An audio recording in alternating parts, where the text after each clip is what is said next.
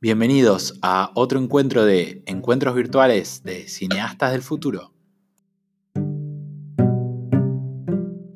Esto va a ser una serie de encuentros que vamos a tener los días miércoles, que vamos a ir invitando a distintas, eh, a distintas personalidades. Personalidades, exactamente. Vamos a invitar a gente relacionada con el arte, con sentimientos, ciencia, políticos, gente de tecnología, la idea va a ser que distintos niños, adolescentes de Cineasta del Futuro vayan a lo largo de, los miércoles entrevistando a distintas personas interesantes para que nos cuenten sobre su experiencia, le podamos hacer preguntas, podamos charlar un rato, que nos puedan mostrar algo de su trabajo y compartir un rato y aprender.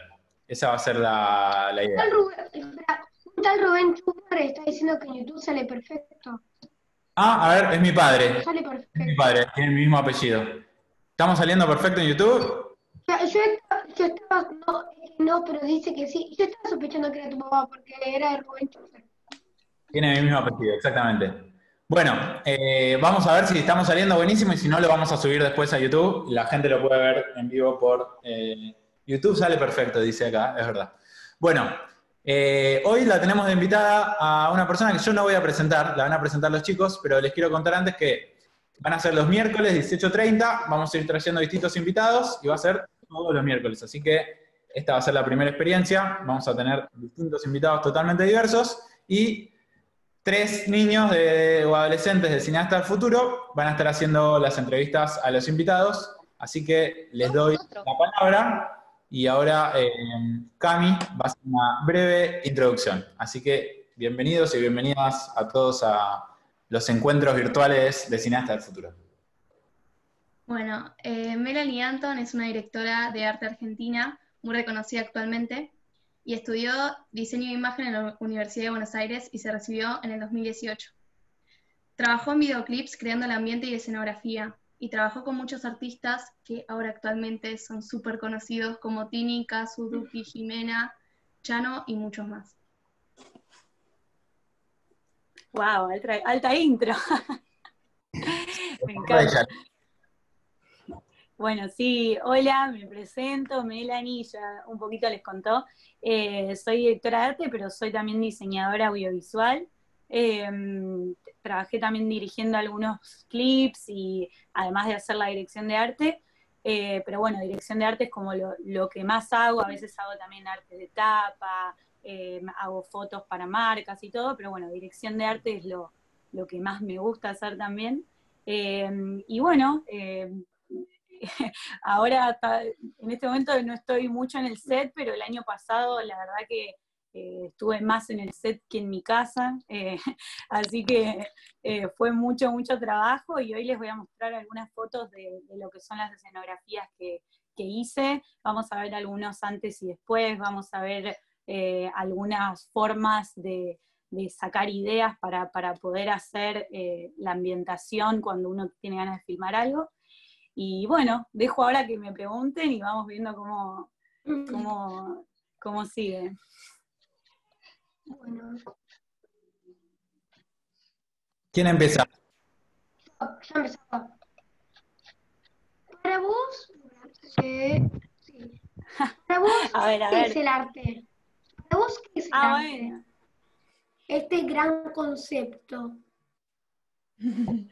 ¿Qué es el arte? Es una pregunta muy amplia, para, tiene, muchas respuestas, pero eh, el arte yo creo que, pasa por crear con, crear, no quiero decir crear algo porque digo, es bajar cosas que uno tiene en la cabeza que pueden ser eh, pensamientos, pueden ser emociones, sensaciones, puede ser cualquier cosa que uno tiene en la cabeza y por ahí no lo puede decir con, qué sé yo, no es algo que lo puede bajar a palabras, entonces una manera de expresar todo eso es a través del arte. Yo creo que, eh, viene por ahí. Eh, pero bueno, ese arte pueden ser un montón de cosas. Hoy, hoy sabemos que a veces en un museo hay un cuadro que es un cuadrado amarillo y, ¿quién, quién es uno para decir que eso no es arte. Eh, como que el, arte pasa porque una persona tomó algo y le puso su impronta, digamos, agarró las pinturas, agarró el, marco y, y lo pintó. Entonces, para mí un poco el arte es tomar recursos, tomar cosas que uno tiene al alcance, ya sea eh, parte de una escenografía o, una pintura o, bailar o lo que fuera, eh, combinarla con lo que uno siente o tiene en la cabeza y dar un resultado que es la obra de arte. Em, pero bueno, el arte... O sea que ustedes lo planearon todo. ¿Planear todo qué? ¿A qué te referís con planear todo? Ahora dijiste, que, como un ejemplo, dijiste una pintura solamente amarilla. Y en el directo de YouTube hay una imagen plenamente amarilla. no, no, no, no. Pero es verdad, es verdad. Y bueno, ¿Todo por ahí, es una conspiración? ¿Qué sé yo? Todo puede ser, todo puede ser, todo puede ser. Eh, pero es verdad, como que uno a veces dice, no, pero esto no es arte, o sí. Arte es siempre que, uno esté plasmando algo que, siente eh, en algo eh, y transmitiéndoselo a la otra persona, porque el arte en parte es eso también, es comunicación. O sea, yo, yo armo mi obra, ya sea, bueno, en cine o en el, en el ámbito que sea, y hay otra persona que la va a recibir. Y esa persona no tiene en la cabeza lo mismo que tengo yo, porque yo nací, me criaron de una manera, me crié en Argentina, y hay otro que por ahí se crió en una situación totalmente distinta, em, y tiene otras cosas en la cabeza, y va a verlo y va a sentir por ahí otras cosas. Entonces, yo creo que justamente está ahí, en que el arte no es algo, no es A más B igual tanto, es, es algo que yo, yo pongo lo mío en eso, y viene otro, lo recibe, lo lee, lo lee, me refiero a lo visualiza, y saca sus propias conclusiones en base a lo que siente cuando vio eso. Y en, en, el cine un poco pasa eso. A veces uno no, el director tiene una visión y no es lo mismo que uno se lleva de la película. ¿No les pasa que a veces ven una película y dicen, ay, no entendí nada? Eh, o al revés, dicen, me hizo llorar, me hizo reír, me emocionó. Y ahí está en si uno pudo captar lo que esa persona tenía en su cabeza y lo que quiso transmitir, o, por ahí no, y no le dejó nada, porque no, porque no, no pasa, no, no te atravesó. Pero bueno, es medio, es muy amplia la pregunta, pero un poco eso es lo que pienso del arte. Bueno, sigo yo. Eh, ¿Cómo supiste que querías dedicarte a esto y a qué edad te diste cuenta? Eh, yo desde, desde muy chica siempre me interesó pintura, dibujo, otras expresiones artísticas, danza, eh, tunearme ropa, que, agarraba y me cortaba una remera, me pintaba un pantalón, pero no, sabía lo que era la dirección de arte. La verdad es que no, en el momento que empecé a ver qué, a qué, iba a hacer después del secundario, me interesaba mucho la fotografía y en realidad me metí en la carrera de diseño, imagen y sonido eh, más para trabajar como en la parte de fotografía o en la parte de dirección, pero ni sabía lo que era la dirección de arte. Después de meterme en la carrera, o sea que ya teniendo 19, 20, em, empecé a ver eh, que como que me empezó a llamar la atención que había gente que armaba el set, mismo en la facultad, nos hacían, bueno, a ver, vamos a hacer de cuenta que esto pasó en el 1800 y a ver qué teníamos en nuestra casa para traer, y todo eso me, enamoró. Es como que recién, ya estando en la facultad, me di cuenta de que me encantaba armar escenografías y pensar colores y formas y todo eso, así que en realidad recién cuando, sí, yo creo que alrededor de 19, 20, y ya ahí empecé a trabajar, empecé a trabajar como por fuera de, de la facu, a trabajar, porque en realidad no era un intercambio económico de plata, pero eh, meterme en todos los rodajes que podía. Si había un amigo que filmaba algo, che, ¿puedo ir a ayudar a la directora de arte o el director de arte? Y me decían, sí, bueno, dale, vení, no sé qué, y, a veces iba y, los ayudaba, y así me empecé a dar cuenta que, me encantaba y que quería hacer eso. Eh, pero sí, fue un poco así. A ver, ¿qué más? Creo que le toca a Petra. Ah, no, me toca a mí, de nuevo. Igual creo que medio que ya la respondiste, pero antes de ser eh, directora de arte, ¿a eh, qué otros puestos ocupaste? Eh, mira, en, la Facu, mm, eh, bueno, imagino que es lo mismo que les pasa a ustedes en cineastas, a veces vas rotando y, tratás, también está bueno que por más de que te interese la dirección de arte, está bueno experimentar otras cosas. Eh, yo mientras hacía los trabajos prácticos de la Facu, a veces era camarógrafa, a veces era productora, traté de estar como un poco, hubo un corto de la Facu que lo dirigí yo, yo creo que está bueno, por más de que vos estés re seguro de que te gusta la dirección de fotografía o que te gusta el montaje, yo creo que en parte una película es un todo. Eh, y para vos poder hacer bien tu parte, tenés que un poco entender el rol de los demás también. Em, y, bueno, yo traté, por lo menos en la Facu, de ocupar otros roles, así en trabajos chiquitos, en trabajos prácticos, eh, después en producción sí llegué a trabajar, a trabajar, trabajar, en, algún, en una publicidad y en un videoclip, pero la verdad es que una vez que me enamoré de la dirección de arte, después eh, dejé de hacer las otras cosas, pero bueno, creo igual que está bueno pasar por todos los roles. Eh, creo que está bueno experimentar. No sé cómo hacen ustedes en las clases, pero está bueno a veces decir, uy, a ver, voy a probar otro rol y mismo si te gusta la dirección, porque el director en parte le tiene que dar indicaciones a todos. ¿Y cómo le puedes dar a alguien si, no entendés cuál es su parte del trabajo? Yo creo que está bueno poder dar una indicación a otro.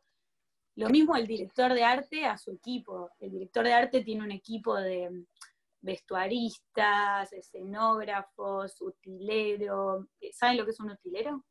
No. Eh, es la persona que en general viene con las herramientas y, resuelve cosas, eh, por ejemplo, colgar algo de algún lado o armar un, no sé, algo que hay que resolver en el momento, hasta por ejemplo una publicidad, hay que mojar el vaso para que parezca que la bebida la acaban de tomar o que la acaban de abrir, todo eso, siempre hay una persona en set pero el director de arte le da indicaciones y al vestuarista y al escenógrafo y al, maquillador. Y, entonces yo traté de aprender un poquito de maquillaje, un poquito de, vestuario, un poquito em, de herramientas y de cómo se generan las escenografías, porque si no es muy difícil darle una indicación a otra persona. Así que está bueno probar todos los roles.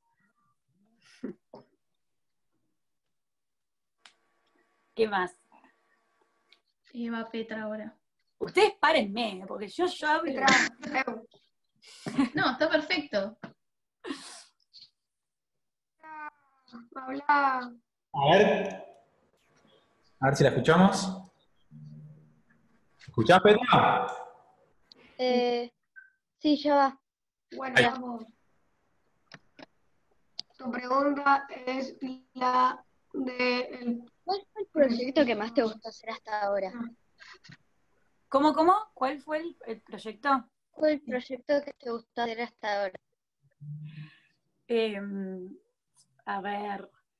Eh, bueno, uno de los, que, de, los que más me gustó, bueno, primero yo creo que si tengo que decir de lo que más me gustó hacer, también fueron dos videoclips que dirigí el año pasado. Va, dirigí varios, pero uno para, que dirigí para Mary Granados, uno que dirigí para, para Connie, para Coisla, em, eh, por la experiencia de poder tomar muchas más decisiones, porque a veces me pasa, como director de arte, que propones cosas que, para vos están buenísimas, pero por ahí al artista, o como trabajo mucho con músicos, a veces eh, a los músicos no, no, no le gustó lo que propusiste, o al director quiere ir por otro lado. Entonces, la experiencia de haber dirigido algo yo y poder tomar las decisiones del arte, pero también de un montón de otras cosas, eh, fueron experiencias que me encantó. Pero después, si, hablo de la dirección de arte en sí, em, me gustó mucho una que hice para, para que es un video que se llama Mucha Data, em, que es como tuvimos que armar un espacio ciber, como si fuese hackers en un sótano, eh, estuvo muy bueno, muchas pantallas, cables, después véanlo si pueden. eh, un video que, que hicimos para ECA, que es un trapero, eh, que hicimos una habitación toda dorada, paredes doradas, piso dorado, objetos dorados. Em, después hice una publicidad en la que en la que tuve que hacer que había una habitación con una pareja y que las paredes se caigan y pase a ser un espacio futurista con, con tubos, con cosas de neón, eh, y todo eso hubo que hacerlo en el momento. Entonces esas experiencias a mí me, encantan, como que, que, te digan, bueno, tenemos que ver cómo pasar de esta habitación normal a este lugar, ¿qué hacemos? Y, y de repente hay que flashear algo como poner una tela y en la tela tenía colgados cuadros para que parezca que eran paredes y había tres personas agarrando unas cuerdas y todos la tenían que soltar al mismo tiempo para que se vea lo que... Entonces, esas cosas a mí me encantan, que a veces pueden no salir del todo bien, pero como experiencia eh, es muy... Es como que te, te superás en lo que vos decís, no, esto no lo voy a poder hacer, y de repente decís, wow, pará, sí lo podía hacer. Entonces, esa cosa de superarte a vos mismo es como los proyectos que más me gustan. Yo le, no sé si Seba tiene un par para mostrar de videos que, que hice para mostrarles de ejemplo de algunos de estos. Eh, ahí vamos a compartir pantalla y, y, Seba le va a mostrar algunos pedacitos. Eh, y a ver, puede ser el de. Mm, bueno, ese de Cyber Monday es, es una publicidad y es el primero de todo. Ese es el que les estaba diciendo recién. Van a ver que pasa muy rápido igual, porque Imagina un botón. A ver, díganos si se, si se ve y se escucha bien. Ahí lo vamos a poner. ¿Lo ven? Imagina un botón. Un botón que te transporte a otro lugar, que te permita tener lo que querés, que te haga mover, un botón con el que podés transformarte, que te luquea como te gusta y te da más posibilidades. Un botón para viajar, para olvidarte de todo y relajar. Llega Cyber Monday. 4, 5 y 6 de noviembre. Un solo botón, todas las ofertas. Más allá del chivo, de la publicidad, no queremos que compren Cyber Monday, era para mostrarles que todo eso se hizo dentro de un mismo estudio. La playa se armó dentro de un estudio. Yo llevé 600 kilos de arena al estudio para poder armar esa playa. Em, y eso es agarrar las bolsas de arena, pusimos un plástico, tiramos la arena al piso, pusimos una sombrilla, las reposeras y mandé a hacer un fondo que parecía un, mar y unas nubes.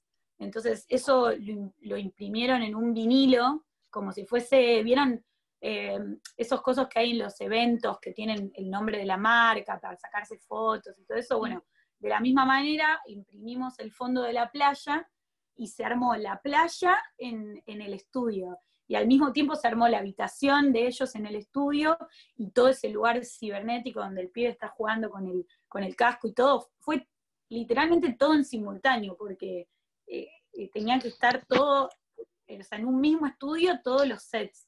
Y eso fue una locura de armar, la verdad que a veces uno dice, ah, bueno, se fueron a una playa, ah, bueno, se fueron a, a una habitación de una casa. Y no, porque a veces tenés un día para filmar todo y, entonces tenés que tener todo cerquita y todo junto, y te dicen, ay, bueno, la playa hay que armarla acá adentro. Y vos te quedás como, ¿qué? y bueno, hay que ver cómo armarla. Después, eh, creo que ahí, fíjate si les podés mostrar todo de oro o mucha data, o va, ¿quieren seguir viendo alguno más? Así, de la misma manera. Em, a ver. Vamos a ver. Mucha data de caso. Dale. Eh, no me acuerdo bien en qué momento pasa cada cosa en el video. A ver. Bueno, eh, ese fue, ese se hizo en un sótano vacío, literalmente vacío. Había que llevar todo, las mesas, las computadoras, los teclados, las sillas de computadora, los cables que cuelgan del techo, los monitores, todo el, 100% de las cosas se llevaron al lugar y se pensaron para la puesta. Eh, ¿Y la parte no había de nada. ¿Qué? La parte dorada que estaba diciendo, Ah, el, de, el que es todo dorado es el que se llama Todo de Oro, que también está entre los que tiene Seba ahí. Ahora, Vamos a verlo. los. Ah, Ah, veamos. bueno, pero eso se lo- si no se los muestro cuando, en, no sé, después como quieran, eh, porque Veamos, veamos para eso son, Eh, están Mira, por.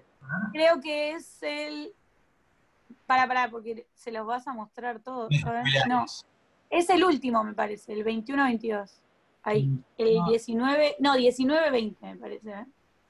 Mira Ahí. esto. Este, ¿no? Esto era Ese antes. lugar, sí, ese lugar estaba vacío. Era un estudio con croma verde. Y bueno, como quedó, es como lo vieron recién en el video. Una Eh, pequeña diferencia. ¿Vieron? ¿Vieron? No. la silla.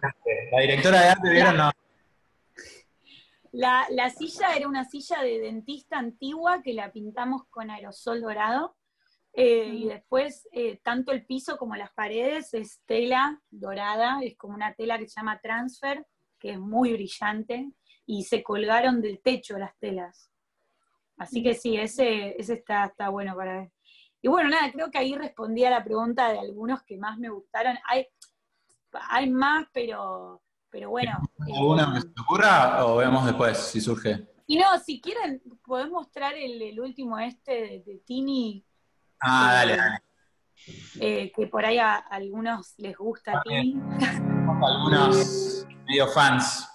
No Claro, capaz hay algún fan. No, que acá en este, en este, por ejemplo, el, ahí que no eran, no era dentro de un set o un armado tan de arte, pero también fueron un montón de reuniones con el equipo en la que hablamos de, bueno, qué color vamos a usar, si vamos a usar rosa, en, qué, en dónde vamos a poner ese rosa. Hay muchas cosas que las hicieron en postproducción, como esos rayos de neón o cosas así, que yo no las hice, las hizo alguien que sabe de efectos especiales, pero igual el director de arte es parte del proceso de qué forma van a tener, qué color van a tener, dónde van a estar esas cosas. No es que solamente los objetos y ya. eh, es parte de toda la paleta de color del, video entero. Eh, no sé si ustedes aún les escucharon hablar de eso, de paleta de color, de... eh, Sí. Entonces, es, re importante que el director de arte, más allá de los props, que bueno, el, el, no sé, el teléfono que va a tener el actor en la mano, no es solamente decidir el color del teléfono. Hay mucho más atrás, que es, bueno, reunirse con el director, con el artista, eh, ver qué colores al artista le gusta, se siente representado, no se siente representado, eh, armar una paleta de color, buscar referencias. Bueno, esto lo vamos a situar en una época moderna, antigua, en qué, en qué época va a ser atemporal, no va a ser de ninguna época. Entonces, todo eso son cosas que tienen mucho que ver lo que diga el director de arte eh, y lo que proponga el director de arte. Referencias, eh, mostrar, agarrar y hacer una carpeta y decir, bueno, creo que va con estos colores, pero con la intención esta y más o menos de esta, situado en esta época, o es vintage o no, o como que todo eso es parte también de la dirección de arte, no solamente, che, conseguime un teléfono, no es solo eso, como para que se entienda que hay como, en ese video se ve que no hay tanto de puesta de arte, pero sí fue un trabajo de ver, ir a ver las locaciones, decir, che, esta locación me parece que se parece más a un desierto o esta no tanto. Eso se filmó acá en Buenos Aires. No parece un desierto. O sea, digo, no parece filmado en Buenos Aires, parece un desierto. Sin embargo, eh, es parte de, bueno, está bien, vamos a filmar acá, pero ¿tiramos para allá o filmamos para allá? Ustedes les debe pasar lo mismo cuando arman los cortos de... eh, cuando hacen los cortos con, con los chicos. Eh, no es, es como que a veces decís, bueno, lo vamos a filmar acá, pero si filmamos contra esa ventana y ponemos una planta al costado, podemos dar a entender que allá hay otro espacio donde está pasando otra. Entonces, eh, es parte también del director de arte ir al scout, ir a la locación y, y decir, bueno, a ver dónde piensa que, que se va a notar más lo que el director quería, que era que parezca un desierto. Eh, así que bueno, no sé, ya me, me perdí cuál era la pregunta. ¿Qué, bueno, a ver, ¿qué, ¿cuál es la siguiente? Bueno, Pueden hacer las que, las que tenían planeadas o pueden, si se le- a partir de lo que vieron, lo que se les ocurra, pueden preguntar. Y después podemos, la siguiente pregunta es, perdón, Petra, para los que quieran ir haciendo preguntas en el chat, después podemos hacerle algunas preguntas de, de los que están eh, por el chat. Dale. ¿qué se hace normalmente cuando dirigís arte? ¿Cómo es el proceso paso a paso? Apa. Bueno, un poco lo, era justo lo que estaba diciendo recién. Eh, primero, eh, que, el, que el director o el artista te pasen un guion, o sea, digo artista porque en mi caso cuando son videoclips tiene mucho que ver qué es lo que diga el, el, videoclip- la- la per- el artista del videoclip. Pero en general es el director primero tiene un, tiene un guion y tiene una bajada de lo que él quiere transmitir. Eh, hacemos una reunión con todo el equipo, el director nos dice, bueno, em, yo quiero, como en este caso, un desierto con unas nubes donde ella se encuentra con él, etc. Después es una puesta en común donde todos los que, los, los que estamos ahí, el director de fotografía, yo, eh, la persona que hace el montaje, etcétera, proponemos ideas para lograr eso. Por ejemplo, esto que te decía, y yo me lo imagino en, en color rosa, o yo me lo imagino en tal color, yo me lo imagino en tal forma. Entonces, primero es una, es proponer. Después de esa reunión, con la información que tenemos todos, yo en general lo que hago es armar una propuesta, eh, que la propuesta en general la armo, alguna vez armaron presentaciones o de diapositivas o keynote o no sé, algo, algo por el estilo de, Sí, No sé para si- el colegio. bueno, yo a veces agarro eh, Keynote o algún programa donde pueda importar imágenes y armar eh, dia- como diapositivas. Entonces, en general, lo que hago es primero hacer, eh, bueno, la paleta de, de color que propongo. Después, por ejemplo, en este caso, escena tráiler y pongo referencias de cosas que vi en otra película, en una serie, en otro videoclip, en Pinterest o en lo que fuera, y no necesariamente tienen que ser referencias de un tráiler, por ahí es de, de un, referencias, o sea, en general se le llama mood board porque eh, justamente es el, el mood que, o sea, es el- como lo que querés transmitir en cuanto a, no me sale la, la traducción de mood, el, el estado de ánimo. Digamos. de ánimo, digamos.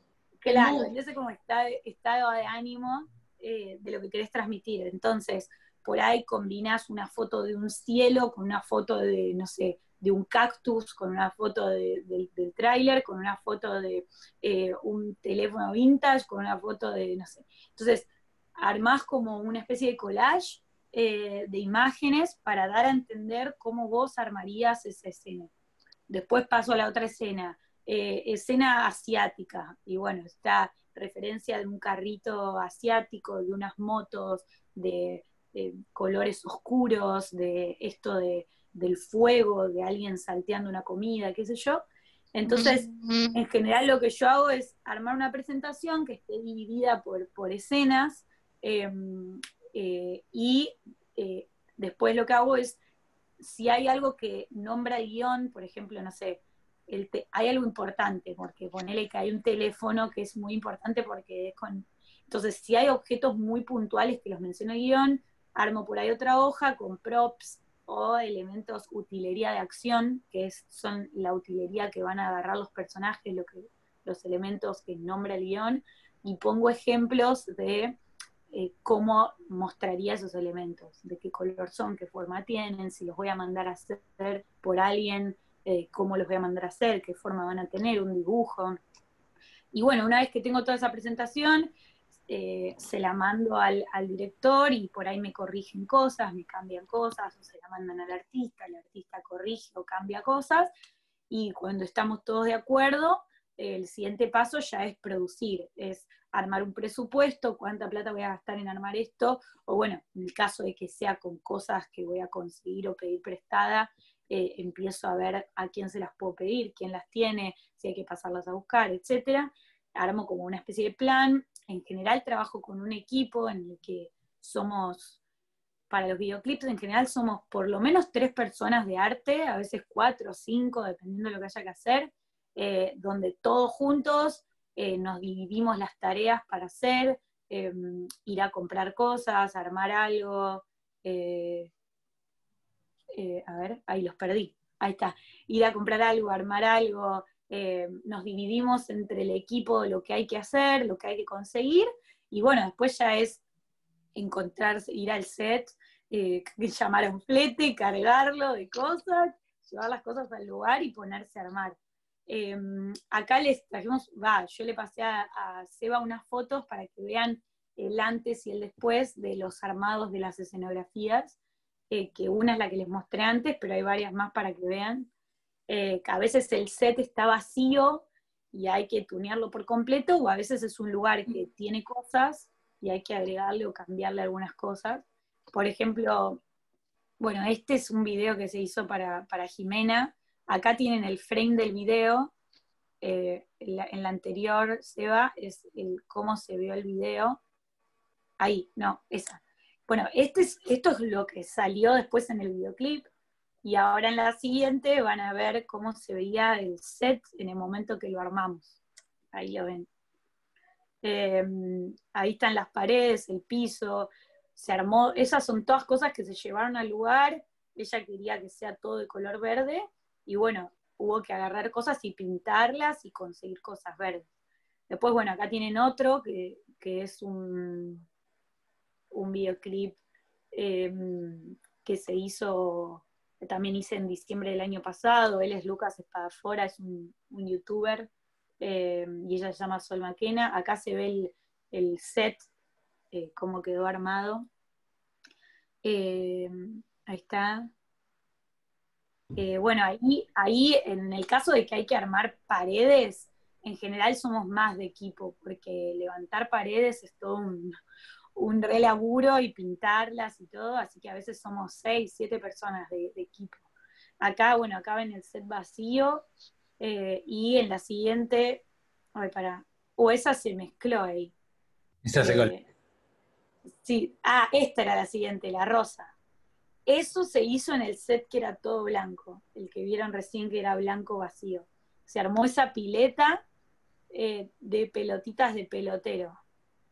Eh, y ahí también fuimos un montón de, equipo. Yo casi siempre eso, trabajo con gente que sabe, sabe usar herramientas, que, porque a veces hay que eso, cortar madera, pintar, atornillar, eh, nada, ese por ejemplo fue un laburo de mucho tiempo.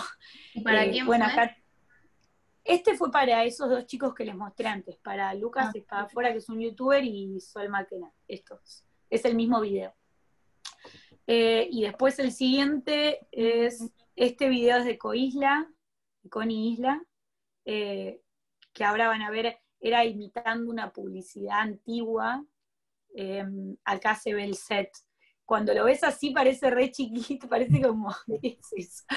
Pero, pero en el video se ve, queda bueno, es como, bueno, era, era, tenía que imitar las publicidades que se hacían antes en la televisión, en eh, más o menos años 60, ¿será? ¿Se va? Algo así, sí, sí. Eh, increíble. Y bueno, este, esto, el siguiente es una escuela vacía, que no había nada, y armamos eh, un ciber. También fue para, para Co- Coisla, se armó un ciber, ahí se ve el antes y el después, estaba vacío, vacío. Tenía que parecer un ciber de, de más o menos de los 90.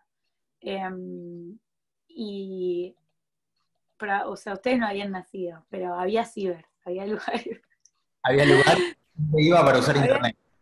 claro, había lugares para ir a, a usar computadoras. Y en la siguiente SEBA se ve el ciber como más completo. que es una computadora mucho ya. ya van a quedar. Ahí- ah, bueno, se armó, se armaron todos los escritorios con, con mi equipo, los hicimos, cortamos la madera, los pintamos, los armamos, porque como ya no hay ciber, no teníamos dónde alquilar escritorios de ciber. Em, así que eso estuvo bueno. Y una pregunta, Sí, Eh, obvio, decime. ¿cuánto te toma hacer eso? Ponele.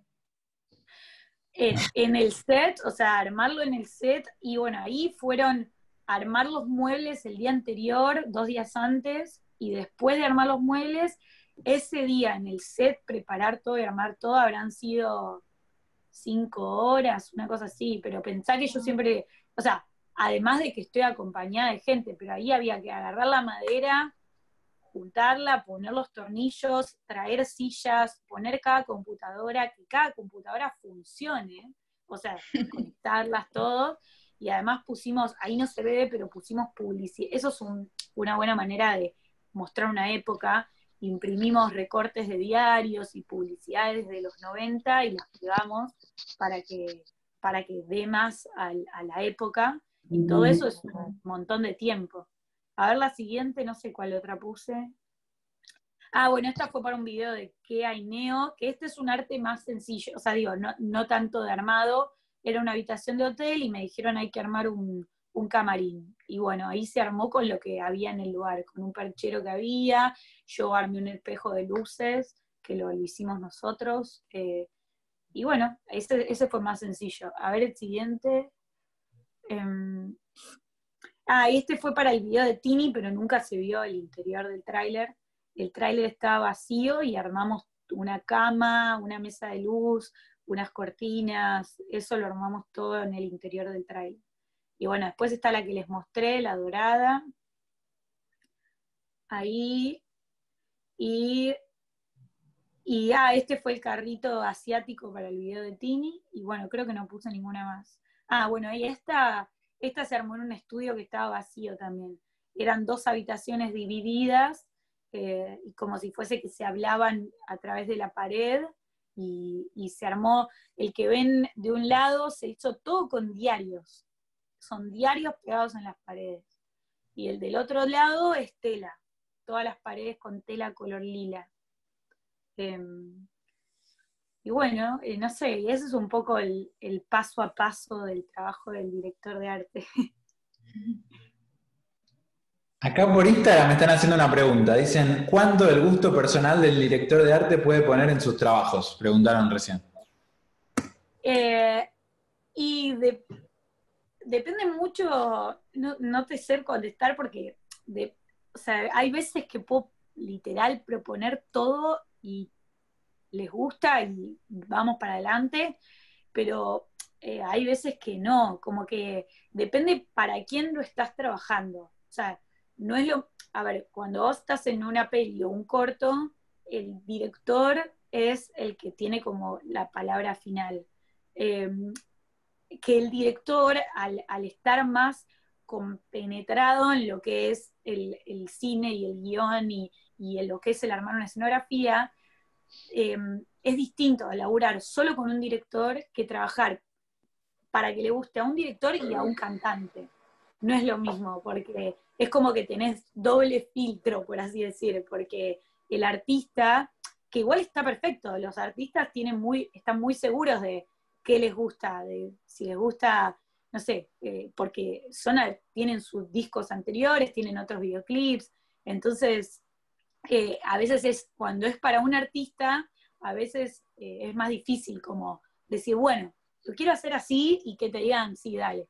no, es, es difícil, pero creo que ahí es parte, así como en estos trabajos que son free, freelance, no sé si ustedes, bueno, saben lo que es el término freelance, eh, que es eh, que vos trabajás por tu cuenta, digamos, a mí me llaman como directora de arte distintas productoras, eh, cuando, en el sentido de que vos sos freelance y tenés que aprender a vender tu trabajo, y lo mismo con un proyecto, vos tenés que decir, a mí me gusta esto y defender tu idea para que para poder poner más de lo que vos querés en ese trabajo.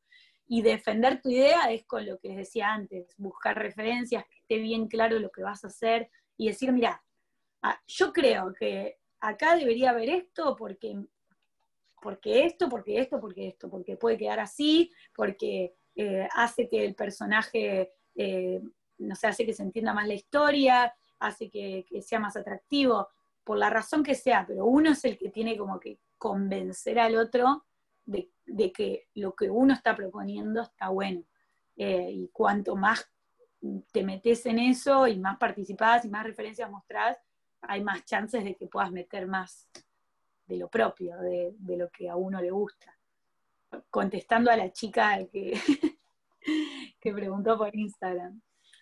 Eh, Bueno, y sí, sí, Em, ¿Dónde o en quiénes encontrás la inspiración y qué haces cuando no la tenés? Ah, no, em, eh, y co- encontrar inspiración, a ver, a veces que uno puede estar re bloqueado, yo creo que una fuente de inspiración que creo que la deben usar ustedes también es Pinterest, es una gran fuente de, de- lo que tiene Pinterest es eso que de repente te gusta una foto, la tocas y te empiezan a aparecer fotos relacionadas o parecidas o que comparten la paleta de color con esa foto, entonces la verdad que uso un montón eso, pero también eh, hay, hay ciertas personas, artistas de, de distintas eh, disciplinas, eh, por así decir, tanto de la pintura como del cine, que, amo y que, y que siento que son como mi inspiración. A veces cuando estoy medio bloqueada veo cosas hechas por ellos. Ahora les voy a mostrar algunos, por ahí los conocen, por ahí no. Eh, y son personas en las que a veces digo, voy a buscar inspiración, a ver qué, qué- qué otras cosas nuevas hicieron o cosas viejas que me gustaron de ellos y las vuelvo a ver una y otra vez y, y me encanta. Ahora les, les va a mostrar Seba alguna fotito de, mm, de algunas de estas personas que estoy diciendo. Son de disciplinas distintas, ¿eh? Eh, Por ejemplo, esto no es un artista, esto es un lugar. Eh, por eso digo, a veces la inspiración, no, quiero que se entienda eh, esto. La inspiración, si vos estás haciendo una peli, no necesariamente la inspiración tiene que venir de un director de cine. A veces la inspiración viene de un dibujo, de una pintura, de algo que viene en internet, de un lugar al que fui. O sea, puede venir de cualquier lado, no tiene por qué ser, bueno, para hacer cine me inspiro en cine. Este, por ejemplo, es un lugar que es un museo eh, que se llama Ice Cream Museum, que está en, en- Estados Unidos, ¿no? en Londres, en Estados Unidos, en Londres, cualquier cosa, en Nueva York, y estuvo en Miami, creo también. Y en este me inspiré para lo de la pileta, o sea, literal, eh, quería hacer algo, obviamente no lo hice con comida, esa pileta está hecha con granas comestibles, Eh, va, bueno, no sé si comestibles o imitan, imitan las granas, pero esa fue, ahí fue bueno, quiero hacer algo que se parezca a ese lugar que me parece mágico, me parece hermoso. Eh, y, y bueno, después, a ver, acá, eso, por eso digo, eso sería tratar de, de de llevar a la práctica un lugar, un lugar en el que estuviste o un lugar que, que te gustó. Después acá hay un artista que, que se llama Yayoi Kusama, que tuvo un, hizo una muestra en Malva hace unos años, en el Museo Malva. ¿La conocen? ¿Alguna la conoce? No, no sé. Em, ella trabaja, trabaja mucho con los puntos, con la, la geometría, las franjas, y a mí me encanta eso. Bueno, se habrán dado cuenta por mi fondo. Eh, me encanta como el tema de los colores y las formas geométricas, me encanta. Bueno, creo que ella es un referente de lo que es formas geométricas y color. Eh, a ver si hay otra Vamos foto. a poner la- las referencias a varias cosas que está diciendo Melan en el video de YouTube para que puedan ver y acceder a los links y todo. Este es Miles Aldrich, él es un fotógrafo eh, que trabajó mucho para la revista Vogue, es, muy conocido. Em, eh, a mí me encanta lo que él hace, es como que tiene algo muy parecido a lo, a lo de Wes, que las personas a veces no hacen movimientos convencionales, sino que parecen como, como medio muñecos, como, como que pierden a veces la, la personalidad, pero ganan personalidad con su ropa, con los colores, con los peinados. Entonces es como que a veces no cuentan tanto con la pose o con las miradas, están como medios absorbidos en la, como que están en otro planeta, pero él cuenta a través de, de la escenografía y del color un montón. Así que nada, él es- me encanta lo que hace. Eh, a ver si hay otra. Ah, bueno, esta también es de él. Esta, miren, esta es como la, la publicidad que les mostré antes que hice para el video de Con. Es como, bueno, ese estilo. Em, eh, bueno, este, esa también es de él. Esas cuatro fotos son todas de él. a mí la verdad que me encanta. Su trabajo es, a ver, ¿qué más? Em, esta también es de él. Bueno, este es Kubrick. Bueno, igual Kubrick como que me parece que lo conocen todos. ¿Quién no conoce a Kubrick? Em, por eso, por eso, no, no tengo que explicar quién es, pero lo que tiene Kubrick es em, el tema de, de el punto de vista, de la perspectiva, de, del usar los puntos fuertes de la imagen, de ver, eh, dirigir la mirada hacia un punto. Tiene algo increíble. Ahora les vamos a mostrar un videito eh, que es eh, de, todas las películas, bueno, no todas, pero muchas películas de, Kubrick y cómo él usa el tema de la perspectiva. A mí, me, bueno, me encanta lo que hace y a veces trato de, soy muy de centrar las cosas, ubicarlas en eh, usar. Los cineastas del futuro de entonces ya lo vimos. Algunos, muchos cineastas del futuro ya vieron estos videos. Eh, bueno, lo, mostramos. Bueno, vemos, vemos un pedacito cortito y lo dejamos el link para el que no lo vio y lo quiere ver después.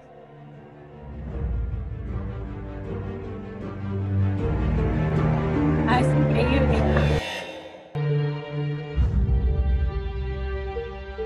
muy zarpado, muy zarpado. Bueno, estas son sin palabras. Eh, no, la verdad que es, es increíble, su trabajo es increíble. Y bueno, más allá de sus puestas en escena, a mí también me encanta el tema de, dedicar, de usar la simetría. Y acá, bueno, otro ejemplo de, hay, es otra persona que admiro con todo mi corazón, que es Wes Anderson, Em, también supongo que lo conocen, no sé, díganme ustedes. Obvio. Em, él, tiene un trabajo del color que es increíble y tiene algo que, tiene una marca registrada, o sea, es imposible ver una película de Wes Anderson sin darte cuenta que la hizo él. Es como que eh, no solo en los colores, en la forma de los movimientos de cámara, las transiciones, es, o sea, realmente es una persona que tiene una firma de autor. Y hay un videíto acá cortito de, mm, eh, de Wes eh, que, eh, bueno, si ah. quieren lo miramos un toque y... Dale. Wes Anderson, vemos cualquier plano suelto y sabés que es de Wes Anderson, no tenés que ver ni... Tal cual, eso es lo que tiene. And so it began. Bueno, ¿qué les pareció? Está hipnotizado. es muy hermoso, el trabajo de él es muy hermoso. Eh, no hay con qué darle. Eh, pero bueno, me encanta. Yo tengo un cuadro del Gran Hotel Budapest en mi cuarto, tengo libros sobre él, lo amo y bueno, me encanta como poder usar un poquito de lo que, de lo que él hace en, en mis trabajos. Em, así que bueno, la inspiración hay varios chicos que están haciendo preguntas ahí por el chat. Eh, ah, ok, ¿querés decirme? No ¿Quieren que les preguntemos algo? ¿Se animan ustedes? ¿Los ven ahí el chat ustedes? Sí, eh, hay uno que puso, ¿cuál fue tu más grande fracaso y qué aprendiste? Uh, vienen con todas los del chat, ¿eh? em, a ver, déjame pensar. Eh, una vez que me pidieron hacer un perchero circular que tenía que bajar encima de los actores para que los tape y cuando vuelva a salir ellos estén con otra ropa. Y yo, porque siempre soy muy así, de bueno, si yo lo hago, yo dale, sigue.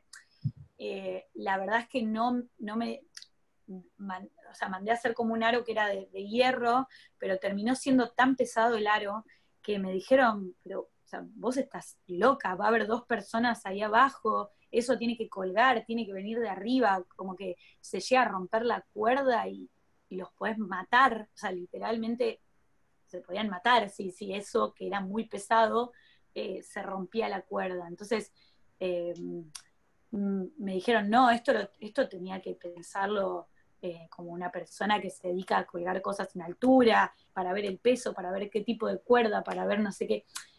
Y, bueno, la verdad que, esa vez medio que arruiné esa escena del set porque no se pudo hacer, porque era muy riesgosa para los actores. Y, pero por otro lado aprendí un montón porque fue, eh, eh, en el momento me sentí re mal, pero bueno, después fue decir, bueno, también, o sea, por más de que, de que uno tenga ganas todo el tiempo de, de intentar y superarse a uno mismo, también tiene que entender que hay veces que hay cosas que a uno le exceden y que necesitas de una persona más experimentada en eso, eh, que te dé una mano, que te ayude, que, o, contratar a alguien, porque a veces es contratar a alguien, dependiendo de la producción, que, que lo sepa hacer o que ya lo has hecho, hecho antes, más que nada si es algo que pone en riesgo a alguien, como era en este caso. Pero bueno, eh, es como que en el momento yo creí que, que, lo resolvía y que lo podía hacer y, y después no se pudo. Así que ahí, nada, ese fue como un fracaso importante. Buena pregunta. varias preguntas. Acá hay otra interesante. Dice, ¿tienes alguna idea de cómo son los castings para actuar en las propagandas? ¿Cómo, cómo es un casting? Eh, sí, o sea, en general es una sala, a veces se alquilan salas de casting, eh, tenés una cámara que te está filmando y primero te dicen que te pares, que hagas una presentación personal de hola, yo soy Melanie, tengo tantos años. Eh, en general te piden que hagas esto. Una presentación personal. te pares, mires a la cámara y hagas así. Y después de que hiciste eso, te dicen que te pongas de perfil, del otro perfil, a veces que des una vuelta, y después de que hiciste eso, eh, te, dan una consigna, que esa consigna siempre tiene que ver con lo con, para qué se está haciendo el casting. Si es un casting para tomar un jugo tang, te van a, te van a poner un vaso de tu jugo tang y te van a decir que hagas riquísimo, pero depende de, a qué esté orientado el casting. Siempre hay una consigna eh, que, cumplir, como más eh, específica según lo que, lo que se va a filmar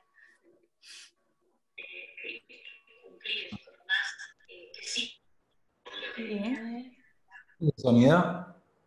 A ver, te están haciendo acá una pregunta. Eh... Uh, están, están, haciendo... están, apareciendo preguntas. Están apareciendo un montón. A ver, chicos, ¿vieron alguna? Estamos teniendo un montón de preguntas. La producción te ¿Quiere alguna que, que destaques que te gustaría hacer de las que están haciendo? porque tenemos un montón, así hacemos algunas de las que están en el chat. Eh, eh, si la una de Violeta Diegues, la producción te da cierto margen con el presupuesto en el tema de los materiales para el arte. ese es un tema delicado. no, pero Depende mucho, hay de todo. A veces para una publicidad manejan presupuestos más altos y sos más libre de crear y hacer, comprar, alquilar lo que quieras. Eh, y a veces hay videoclips que los hemos hecho con lo que teníamos en nuestras casas porque no había presupuesto. Creo que Seba sabe mejor que yo sobre eso porque eh, vos tuviste que dirigir cosas a veces que tenés que agarrar y decirle al director de arte, che, mira, lo tenés que hacer con lo que, lo que hay acá. Hemos, hecho algunas cosas con, muy bajo presupuesto con Mela. No, eh, no, pero, pero, pero digo, a veces te pasa eso, o a veces eh, es para una empresa que no sé qué, que puede poner la plata y, y podés agarrar y decir, che, eh, vamos y tiramos todo al techo. depende mucho la producción, pero ahí está como el, ahí está bueno el rol tanto del director, que para decir, bueno, a ver, tampoco voy a flashear un, arco, un pony color rosa.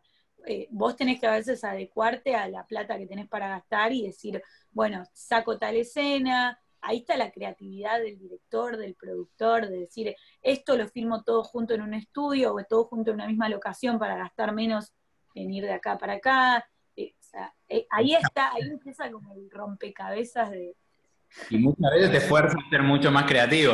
Cuando, cuando empezaste producciones que hay presupuestos muy acotados. Sí, Mel. Y no, y que lo que iba a decir es, justo ahora que yo hoy le mostraba a Seba un video que armé en mi casa, como una especie de tráiler eh, que hice en mi casa, digo, justo ahora que estamos en cuarentena y que estamos en nuestras casas, a veces es eso, es cuando más creativos somos, porque no tenemos las cosas, no las podemos ir a comprar y tenemos que tratar de armarlo como con lo que tenemos. Entonces, empezás, te volvés mucho más creativo porque empezás a ver cosas que antes no veías, eh, que vos decías, ah, no, en mi casa no tengo nada. Ah, pero tengo un coso que me dio mi abuela que si lo pongo acá y hago así y le pongo mi velador desde acá y no sé. Y de repente, por ahí puedes armar algo re lindo que de otra manera no lo hubieses podido armar. Entonces, a veces está bueno estar como acotado de recursos. Este corto ni siquiera tenías eh, luces, ni actores, ni nada. Nada. El corto que hizo, Actué yo y actuó mi papá. con lo que tenía ahora en cuarentena en la casa, filmó un corto sola, ni siquiera tenía luces ahora en la casa, así que lo filmó con lo que había, y yo estuve viendo ahí bastante, eh, eh, está buenísimo. Y, la- y, eh, fue con lo que tenía, porque bueno, pero a ver, si, si podemos hacer cosas lindas con lo que tenemos en nuestras casas, el día de mañana, cuando tengamos los recursos para poder hacerlo a lo grande, la vamos a romper. Claro, la Entonces, creatividad no, no, no necesita presupuesto. El presupuesto ayuda después, ¿no? Para claro, más cosas. Acá están haciendo una pregunta muy buena que ya preguntaron varias veces, vamos a aprovechar para hacerla. ¿La leyeron chicos ahí? Sí, ¿alguna vez hiciste algo que te costó mucho, mucho hacer y no quedó como lo imaginabas y tuviste que empezar todo de cero? Muchas veces. A veces tengo tiempo de empezar de cero y a veces es bueno, hay que filmarlo como está porque no hay que filmar y no hay tiempo. Pero sí, al principio me pasaba un montón de veces. Me ha pasado de que se rompan cosas que son una cosa sola. Una vez me pasó que el cantante se sentó arriba de un cartel de neón y lo partió otra vez. No. ¿Y qué vas a hacer? Del- era el cartel de neón que yo había alquilado carísimo para la escena y tenía que aparecer ahí en el medio y todo. Y, él no lo vio porque estaba envuelto en una frazada para que no se rompa y se sentó encima y lo rompió. Y de repente fue, bueno, me muero. ¿Qué hago? No sé, me mato. Pero bueno, después le encontramos la vuelta para poder contar eso mismo de otra manera. Y bueno, o sea, la verdad es que un montón de veces me pasó que en el medio del rodaje algo no funcionó, se rompió. En el video de Casu de Mentiste, eh, ella suelta unos globos con helio y yo los tenía que agarrar y no los pude agarrar. Y se fueron, o sea, yo les había puesto un peso para que no se vayan y se cortó y no sé, se fueron, desaparecieron y de repente fue como, bueno, listo, terminó el rodaje, o sea, no podíamos volver a filmar. Fue como, bueno, ya está. Pero esas cosas pasan siempre. Eh, ahí, bueno, también es ponerte creativo y ver cómo solucionarlo en el momento para, para filmarlo eh, de otra manera. o- pero sí, yo igual, yo les digo todo esto, pero en el momento que me pasa me angustio y me pongo mal. Eh, ahora me hago la capa, pero cuando me pasa me pongo mal. y digo, "No puede ser". Pero bueno, no te haces la capa, sos capa. Ah, Claro, todos, todos los que estamos acá somos capos. Estaríamos acá entrevistándote. somos todos capos. Bueno, y somos todos Ya creativos. yo, pero Estamos bueno. acá, estamos acá en el medio de la cuarentena, queriendo aprender y escuchar y aprender cosas nuevas, es porque somos todos capos. Tuvieron relación con cineastas del futuro, son capos. Tal cual. Acá Bueno, Colombia nos está haciendo una pregunta que me parece que está buena. ¿Qué opinan? ¿La ven ahí? La hago yo. ¿Qué actividades podemos realizar para estos días en casa relacionadas con la dirección de arte? ¿qué actividades?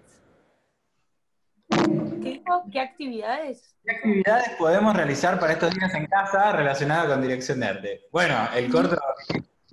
Sí, a ver, ¿se puede filmar un corto? ¿Quién dice que no? Eh, yo, en, hoy en día los celulares, o sea, se puede filmar cualquier cosa con el celular. Eh, yo estuve subiendo a mi Instagram, eh, yo hago fotomontajes, me gusta mucho, eh, bueno, esto que tengo acá atrás, me gusta sacar fotos y editarlas y juntarlas con otras fotos. Eso es algo que se puede hacer con apps en el celular, son apps gratuitas y, y uno a veces puede agarrar distintas fotos y, y mezclarlas y armar collages y, y con eso puedes inventar un mundo nuevo, puedes inventar cualquier cosa. Eh, eso es una cosa que yo suelo hacer.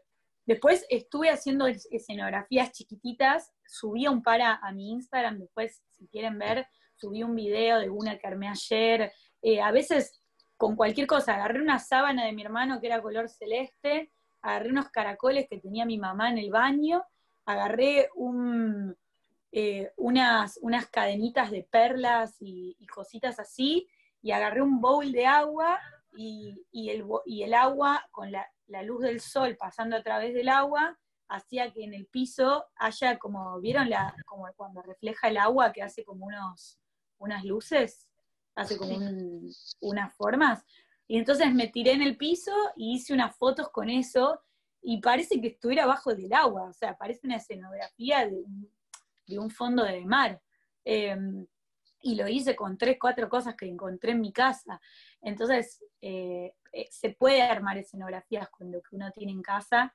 Y después, cosas que está bueno hacer es em, intervenir cosas, agarrar materiales, no sé, por ejemplo, pinturas, eh, no sé, stickers. yo a veces, cuando no tengo stickers, imprimo y corto y pego con la, la mm, plasticola en barra y, quedan, queda como si fuera stickers, no se, no se deshace el papel. Eh, y agarrar, por ejemplo, no sé, una caja, no sé, tu computadora, la carcasa del celular, eh, intervenir cosas está bueno, y también ropa, un jean que no lo usas más y lo pintás con pintura o lo teñís con lavandina para que parezca. Entonces, yo creo que la cuarentena está buena, está buena para agarrar cosas que uno ya no usa y las tiene ahí en casa y tratar de darles otra vuelta para volverlas a usar. Eso está, está muy bueno. Eh, y bueno, y después, no sé, yo estos días estuve aprovechando más que nada para sacar fotos, editar fotos, eh, me reordené el cuarto, porque a veces cuando uno como que cambia sus cosas de lugar o pinta una pared o cambia lo que uno tiene pegado en la pared, es como que cambias de aire y, se te vuelven, vienen cosas nuevas a, la cabeza. Está, bueno que cada tanto hacer como cambios así. Em, y después pintar, dibujar, la verdad que se puede hacer cualquier cosa. A mí me encanta el fotomontaje. Pueden probar a hacer fotomontajes eh, con revistas, con recortes de diario, no, no necesariamente con apps es algo re lindo eso también. Eh, recortar una montaña, la cara de una persona, un zapato, una frase, eh, y armar algo con eso, y a veces después de que armaste eso, se te ocurren cosas para filmar, guiones. Eh, está, bueno, prueben, pruébenlo.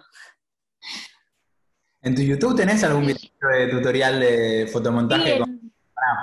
Tengo, tutorial de cómo hacer fotomontajes, pueden fijarse tanto en, posteos míos de Instagram, tengo dos videos subidos a YouTube, así que pueden buscar por ahí y, aprender a, hacer con apps, que la verdad que es re fácil y se puede hacer cualquier cosa. Prueben, pruébenlo. Miren los fotomontajes que tienen en Miren que se vuelven adictos después, ¿eh? Yo aviso. Después les pasamos el link ahí en YouTube. Vamos a subirlo a YouTube así pueden verlo. Ay, eh, bueno, genial. chicos? Eh, ¿Qué preguntas más tienen? Eh, es una pregunta nada que ver a las otras igual, pero ¿cómo se siente trabajar con famosos? Ah, bueno, y a, mí, a mí me vuela a veces la cabeza porque hay un montón de gente que yo admiraba o, escuchaba su música. Eh, mismo, yo solía ser imitadora de Violeta. eso lo dejo entre, nos. no, yo trabajaba en cumpleaños infantiles. Sí, sí, sí, yo trabajaba en cumpleaños infantiles haciendo de Violeta y como que de repente verla en persona a Tini fue como, wow, o sea... Eso es más lo que te quería preguntar, tipo, con ella, ¿cómo es? Acá tenemos. No, no, no, sí, no, un amor, la verdad que eh, es muy talentosa, la verdad que, la rompe toda. En general, sí, conocer a los artistas es, a veces te vuela la cabeza por eso, porque decís, wow, ¿cómo, ¿cómo hacen? Están en siete lugares a la vez, se la pasan de gira, de golpe vienen, graban un videoclip, están mil horas filmando y después se van y tocan en un lugar. Eh, la verdad que es, una locura. Justo ella venía de una gira en, en, en Europa y como entre show y show vino, grabó el videoclip y se volvió a ir. Y eso pasa un montón con los artistas, que tenés que enganchar qué día pueden filmar. Eh, es, como que están siempre a full. Eh, pero es muy lindo. A mí, a mí me, encanta y hay un montón de los que me fui haciendo amiga porque hicimos, no sé, cinco o seis videoclips y, y ya es como que empieza a ser una relación como medio de amistad y, y está buenísimo porque empezás a entender mucho mejor qué quieren para sus videos o qué quieren para su arte. Entonces, a veces cuanto más conoces a esa persona, eh, así que está bueno, yo en general trato de ponerme a charlar, de entender qué les gusta, qué colores, qué, con qué se sienten mejor. Y porque eso, cuantos más los conoces, a veces no los puedo conocer antes del video y los stalkeo, stalkeo eh, por Instagram Em, pero bueno, eh, conocer artistas, eh, la verdad que te, te, vuela mucho la cabeza. Yo Y acá hay un fan de Mary Granado, ¿puede ser? Dice que hiciste con ella. Eh, para ella hice dos videos, uno que se llama No me gustan los grises, que ahí hice la dirección de arte, y otro que, que mm, es 10.000 metros de felicidad, que ese lo dirigí yo el año pasado. Em, y bueno. Yo eh, acabo de leer ese, ese coso en el chat y busqué quién era. Y la primera canción que aparece es esa de 10.000 metros de felicidad que acaba de decir que Ah, ese es el que, ese es el que dirigí yo. Después, después chusmenlo a ver si les gusta. y, y bueno, y después, no, no sé qué más les puedo contar de los artistas. Mucho trap, hago mucho trap. Trabajo mucho con los artistas de trap, con Duki, Neo, Easy, Kea, porque estuve trabajando con una productora que se llama Anestesia que se dedica más que nada al trap. Eh, a Nicky Nicole, que también es del trap. Bueno, ahora casi todos son del trap. Em, así que, nada. Decime, no sé si hay alguna pregunta más. ¿Alguna pregunta más, chicos? ¿Ustedes o yo tengo el final. Solo quedan las preguntas que ya escribimos. Cierre. A ver. Acá hay una. ¿Cuál es? Eh, hay una que ya hicieron varias veces. Acá. Eh, ¿Lo puedo leer yo? Vale. Bueno. Em, acá dice, los directores de arte, ¿qué tanta libertad pueden tener a la hora de tomar decisiones por su cuenta? Depende ah, de alguien más y tienen que consultar a alguien que puede de poder tomar decisiones o tiene libertad total. Ah, no, eso ya la respondiste medio antes. Sí, sí, ya la respondí. Y acá dice una, ¿harías trabajos con artistas pequeños? ¿De, tamaño, de altura? no. Eh, creo que es por fama. Yo creo que es por fama. Sí, sí, yo creo que también. ¿Qué pregunta? Eh, no, yo, o no responder en cualquier sentido. Hice un montón para artistas pequeños, no. Eh, mira, para que se den una idea, el año pasado estuve en más de 90 producciones. Te imaginarás que las 90 producciones del año pasado no son todos famosos.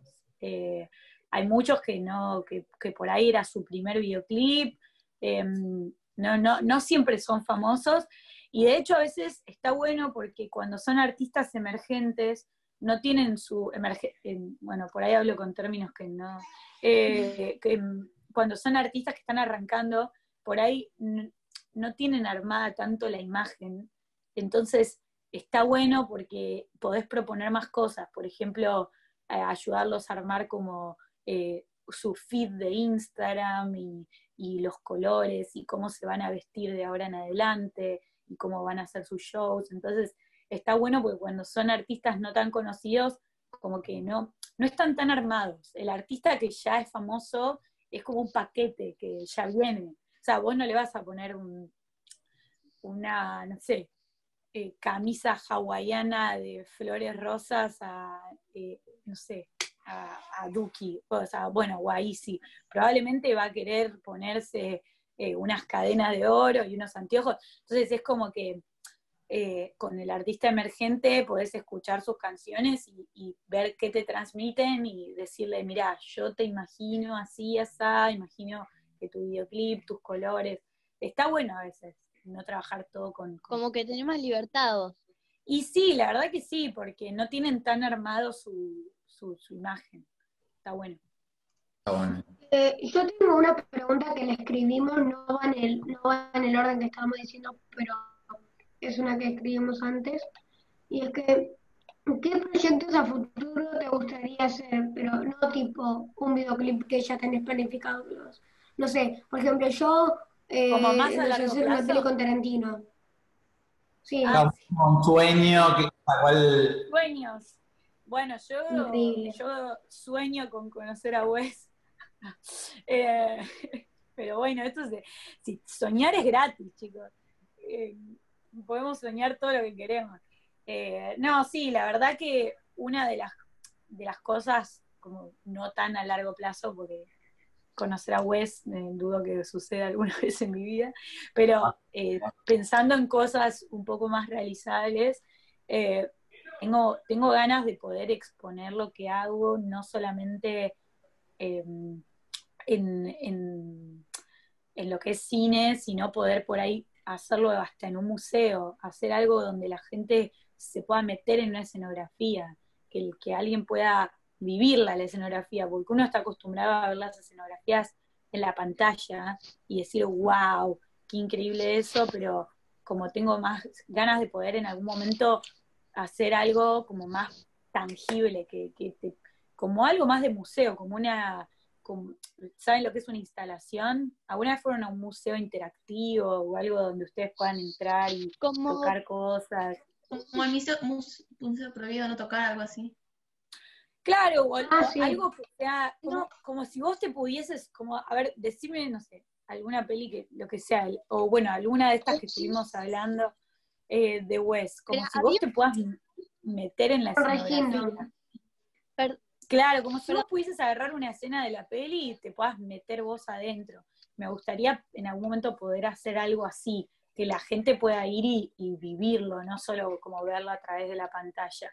Porque bueno, creo que cada vez estamos más ahora que estos días últimos estamos viviendo a través de la pantalla.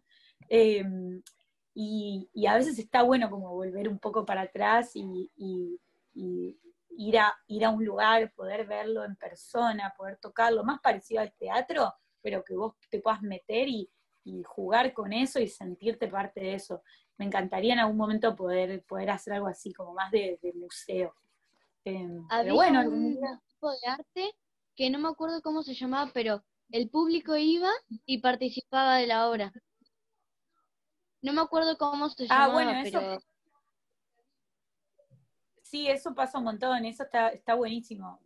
son como obras, obras de teatro pero interactivas, está bárbaro. Bueno, una cosa sí, pero yo más como más de, museo, me lo imagino, eh, que vos puedas ir y, y, meterte en las escenografías, estaría genial. Em, pero bueno, algún día eh, por ahí se puede dar algo así. Tengo muchas ganas. ¿Tienen alguna pregunta más, chicos? Hay una que están preguntando mucho que es, ¿te molesta trabajar con traperos? Ay, no, no, no. 30.000 veces no. Al, principio, al principio tengo que admitir que el trap no me gustaba. Ah, eh, cuando, cuando cuando me llamaron para el primer video de trap fue como... Mm". Eh, pero después como que eh, es un género que me parece que está buenísimo, que mezcla otros géneros y, obvio, a veces hay letras que no me gustan por lo que dicen, pero, pero está, la verdad que está bueno. Eh, son, son, la verdad que todos los chicos de estos que mencioné, Duki, Neo, Kea, Casus, son re buenas personas, eh, siempre como súper respetuosos con, el equipo y con el trabajo del equipo. Eh, Casus sobre todo, que es, le interesa mucho el arte de sus videos, entonces eh, está bueno porque es de transmitir lo que, lo que quiere para el video y que y tener charlas con ella y entender bien lo que quiere. Y eso está buenísimo. La verdad que los videos de trap, yo siento que, bueno, el trap en sí cada vez se está haciendo más famoso y acá en Argentina eh, tenemos artistas muy buenos de trap, o sea, realmente son artistas que la rompen en el exterior. Y no sé si en otros géneros musicales tenemos lo mismo. Em, o sea, hay que admitir que, el trap pega, pega fuerte y que, tenemos que tenemos que valorar a esos artistas que son muy reconocidos afuera y que los tenemos nosotros, porque son argentinos. Así que nada, a mí me, gusta. La verdad que ahora, ahora me gusta el trap. me gusta trabajar con el trap. Sí, la, la respuesta de si le molesta trabajar, no. No, no. bueno, yo ya expliqué que hablo mucho, no contesto con una palabra. Me, encantan las preguntas que hacen. ¿Qué signo sos? Soy, me encanta, se puso, eh, se, fue para el, lado esotérico. Yo soy Libra, eh, ascendente en Pisces, Luna en Leo. Si eso, no sé qué información yo no nada, pero te pregunto para preguntarle. Y ya vamos como una hora y media. Eh, sí, sí. El, Libra, bueno, quería que nos podamos hablar de astrología. Libra, eh, Libra está muy asociado con la, con la creatividad, con, con, con, eh, lo social también, con, estar como rodeado de gente, la comunicación.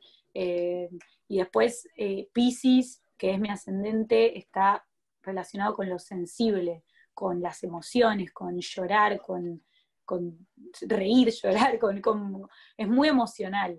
Eh, y muchas veces, como dije al principio en la primera pregunta, el arte está muy relacionado a las emociones. Eh, como que eh, realmente uno en general lo que hace es dejar salir a través del arte cosas que uno tiene metidas emocionalmente. Entonces, en general está relacionado al, al tema emotivo, a, por eso, pero sí, soy, me la paso llorando. Tenés un de Leo también, porque Leo son súper como. Bueno, y Leo cree que se lleva el mundo por delante un poco. es por eso, Leo es egocentrista. Eh, pero bueno, está bueno tener, creo que todos somos una combinación de, distintas cosas. Eh, y, está bueno, eh, porque yo siento que lo que me dio Leo, o por lo menos lo que yo siento, es, es el empuje para agarrar y decir, yo les digo, la primera vez que trabajé directora de arte eh, fue a través de Alternativa Teatral, que es una página donde eh, hay gente que pide gente para sus cortos o para sus obras de teatro. entonces yo entré ahí y vi que alguien decía, busco directora de arte. Yo nunca había trabajado de directora de arte. Y les mandé un mail diciendo, hola, soy Megan, soy directora de arte. o sea, me la verdad es que me mandé la parte, digamos. Eh, había trabajado solamente en un corto de la facultad y eso es todo lo que había hecho. Y, le dije, no, porque eh, quieren mandarme el guion, me mandaron el guion, busqué referencias, todo, les mandé algo que estaba bueno, porque lo que está bueno es el fundamento que es lo que les decía antes, es cómo convences a la persona, es decir, mira, yo me imagino tu corto en este lugar, ese día fuimos a filmar a Epecuén, que es un lugar que queda como seis horas de, acá de Capital, es una ciudad que quedó abajo del agua como 30 años, y después el agua se fue. Busquen después en Google Epecuén y les va a volar. Mira, le visito comunica, yo lo vi. Em, y fuimos a filmar ese lugar. Y bueno, y como yo mandé una propuesta de vestuario y una propuesta de escenografía y todo, y al director le re gustó y me dijo, eh, sí, dale, sola. Y de repente yo dije, ¿qué hice? ¿Qué hice? ¿Qué voy a hacer ahora? Eh, literal, yo más o menos que estaba buscando director de arte en Google, o sea, una cosa así. Eh, pero bueno, después salió re bien el proyecto y de ahí empezaron a salir cosas nuevas porque conocí gente y esa gente me recomendó con otra gente. Y, eh, yo creo que un poco, volviendo a lo de Leo y de los signos, que yo creo que un poco es ese como empuje de creértela para poder hacerlo, porque es como creer que lo podés hacer y después lo vas a poder hacer. Es un poco eso, no, no frustrarse y ir para adelante. No sé, me estoy, me estoy poniendo muy filosófico, pero sí. Muy bien, ¿cuál era la pregunta inicial? Eh, ¿Cómo no, querés? yo- que todas las No preguntas nos cuál era la pregunta inicial. olvidamos No, yo le metí los signos, eh, perdón. ¿Quién se olvidó cuál era la pregunta inicial? Dice. Ay, qué gracioso. Eh, Y bueno, nada. ¿Quieren Bueno, hacer? chicos, pasó una hora y media, yo no puedo creer. Estuvo, estuvo entretenido, ¿eh? Yo, yo no quise decir que cortemos acá, pero Eh, ¿Quieren hacerle la pregunta final? Sí. Acá con los honores.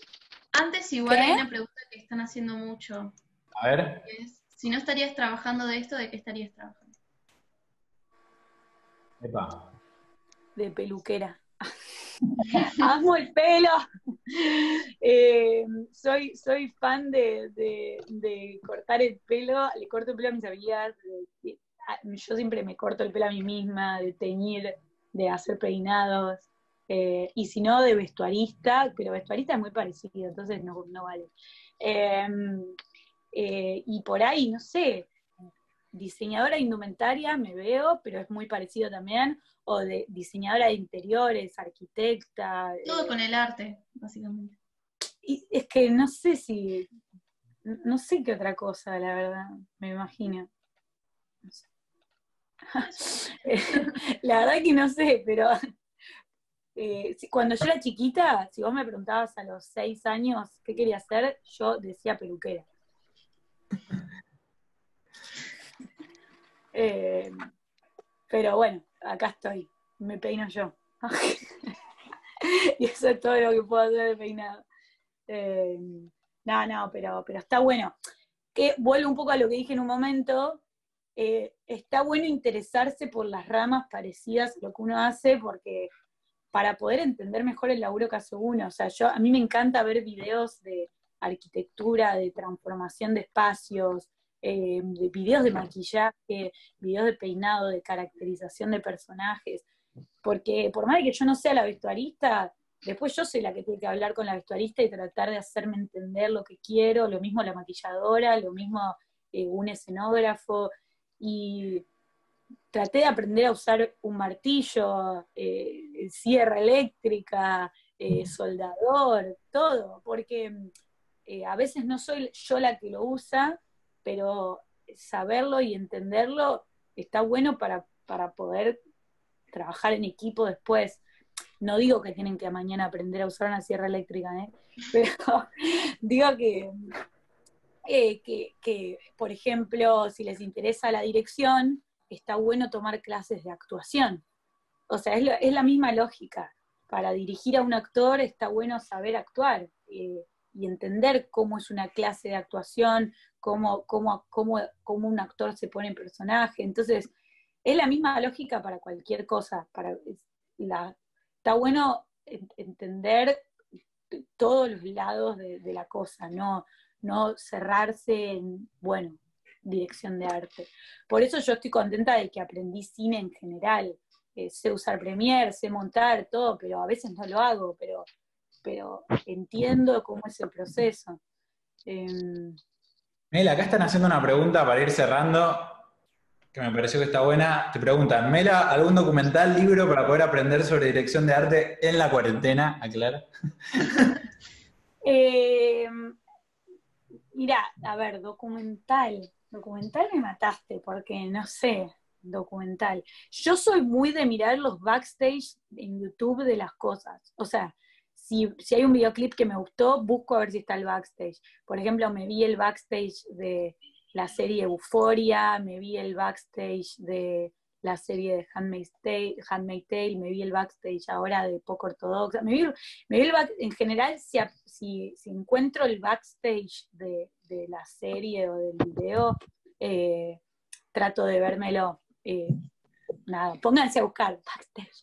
No, pero es verdad, en general están los backstage. La gente, más que nada las series que son muy conocidas y todo, suelen estar los backstage. Eh, y después, em, libros. ¿Sabes qué? Creo que... bueno, tendría que salir e irme a buscarlo. Pero eh, hay un libro que, que, se llama literalmente ¿Qué es el arte? Es que creo que lo tengo acá cerca. A ver si lo voy a buscar. Para, lo voy a buscar.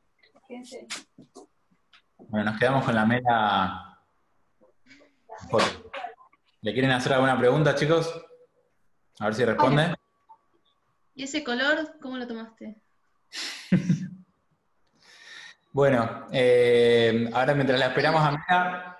Eh, paleta, Petra. ¿Para, qué sirven las artes? Ahí está. Flashé el nombre. Ahí está, ese. ¿Para qué sirven las artes de John? Ay, ¿cómo lo, ¿cómo lo puedo poner? ¿Ahí lo ven? Ahí, sí. claro. sí. Eh, y después, eh, otra cosa que recomiendo, eh, que me, a ver, otra cosa que recomiendo es que lo, dije en mi Instagram, hay cursos que, que, son de, gratuitos de una página que se llama Coursera, que justo la semana pasada hice uno de historia del arte que lo da el Museo MoMA de Nueva York. y te podés inscribir y hacerlo de forma virtual. Y libros de historia del arte hay millones, pero eh, a veces hacer algo interactivo, tipo curso virtual, está bueno. Se puede inscribir a ese y hay varios de arte, de diseño.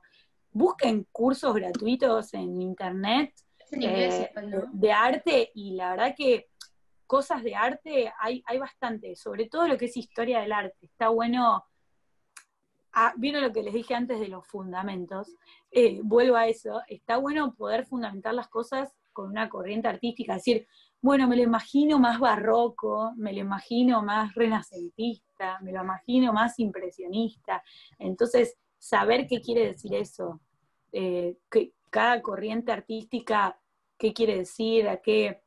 Bueno, de hecho, entre, entre, los, entre los que yo había mencionado como fuentes de inspiración, estaba Monet, Monet es un pintor, no, sé si lo conocen, pero mm, a mí me encanta lo que hace por, eh, eh, es impresionista, pero lo que hace es por, o sea, me encanta cómo asocia todo el tema de la naturaleza y las plantas y el agua, y, yo soy muy de, de, como en las fotos que hago y todo, meter eso.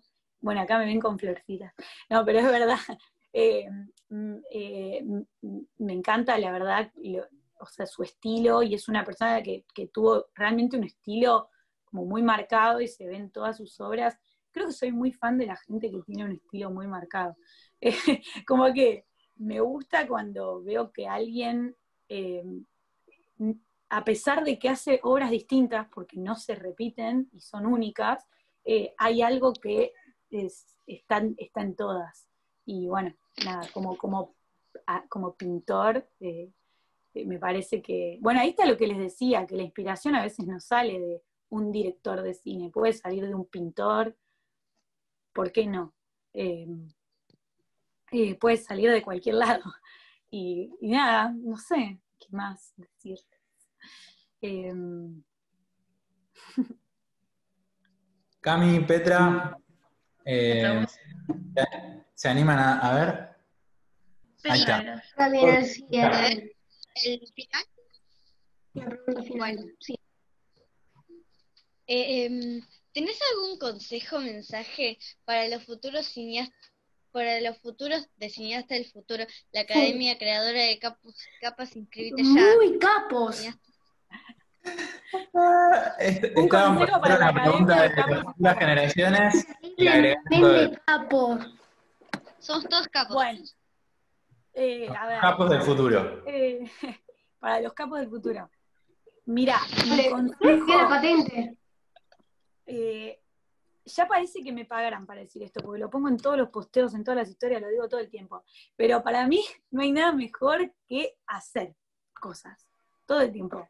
Hacer, hacer, hacer, no estancarse y hacer, por más de que, de que en esto, que estás en tu casa, que no tenés una cámara, que tenés no sé, que no tenés pocas cosas o lo que fuera, yo soy de la gente que cree que haciendo es cuando más se aprende. O sea, yo fui a la facultad, me recibí, todo, hice una carrera, eh, y aún así creo que donde más aprendí fue haciendo cosas, haciendo, armando escenografías con lo que tenía, eh, estando en mi casa y armando estos fotomontajes. Entonces, que yo creo que primero los aplaudo porque son chicos y, ya saben algo que les gusta mucho y, tienen ganas de aprender sobre eso.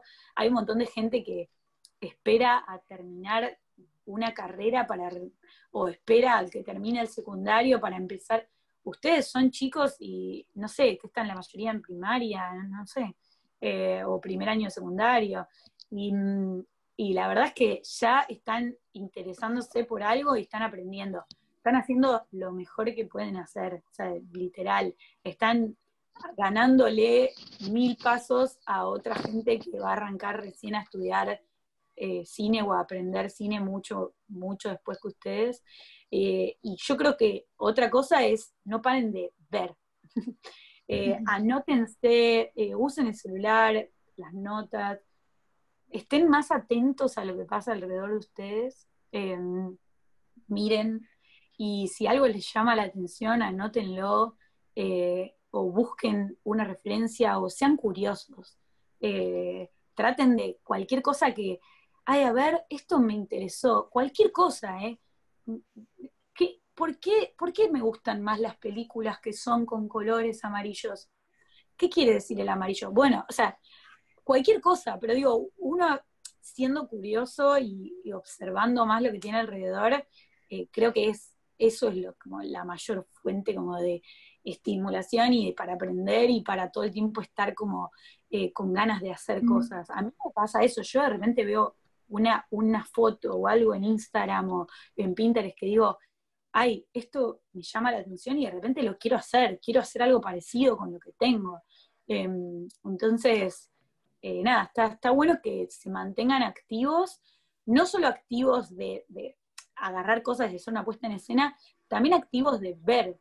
O sea, si, si, si admiran el trabajo de una persona, eh, véanse toda su filmografía, véanse sus fotos, vean lo que hace, eh, investiguen, como que activos no es solo hacer cosas, sino también ver otras cosas, no sé, hasta ver una serie, pero no verla como la veo, sino como anotarse cosas, observar detalles, ver qué hay en el fondo, eh, como hacer más como, no sé cómo decirlo, el ojo.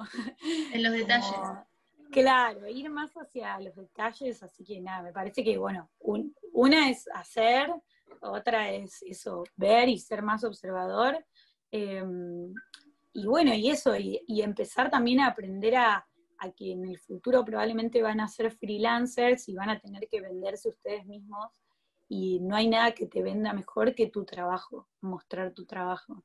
¿Y cómo mostras tu trabajo si no tenés trabajo porque la gente no te llama o porque todavía no sos conocido o porque nadie sabe de lo que sos capaz de hacer?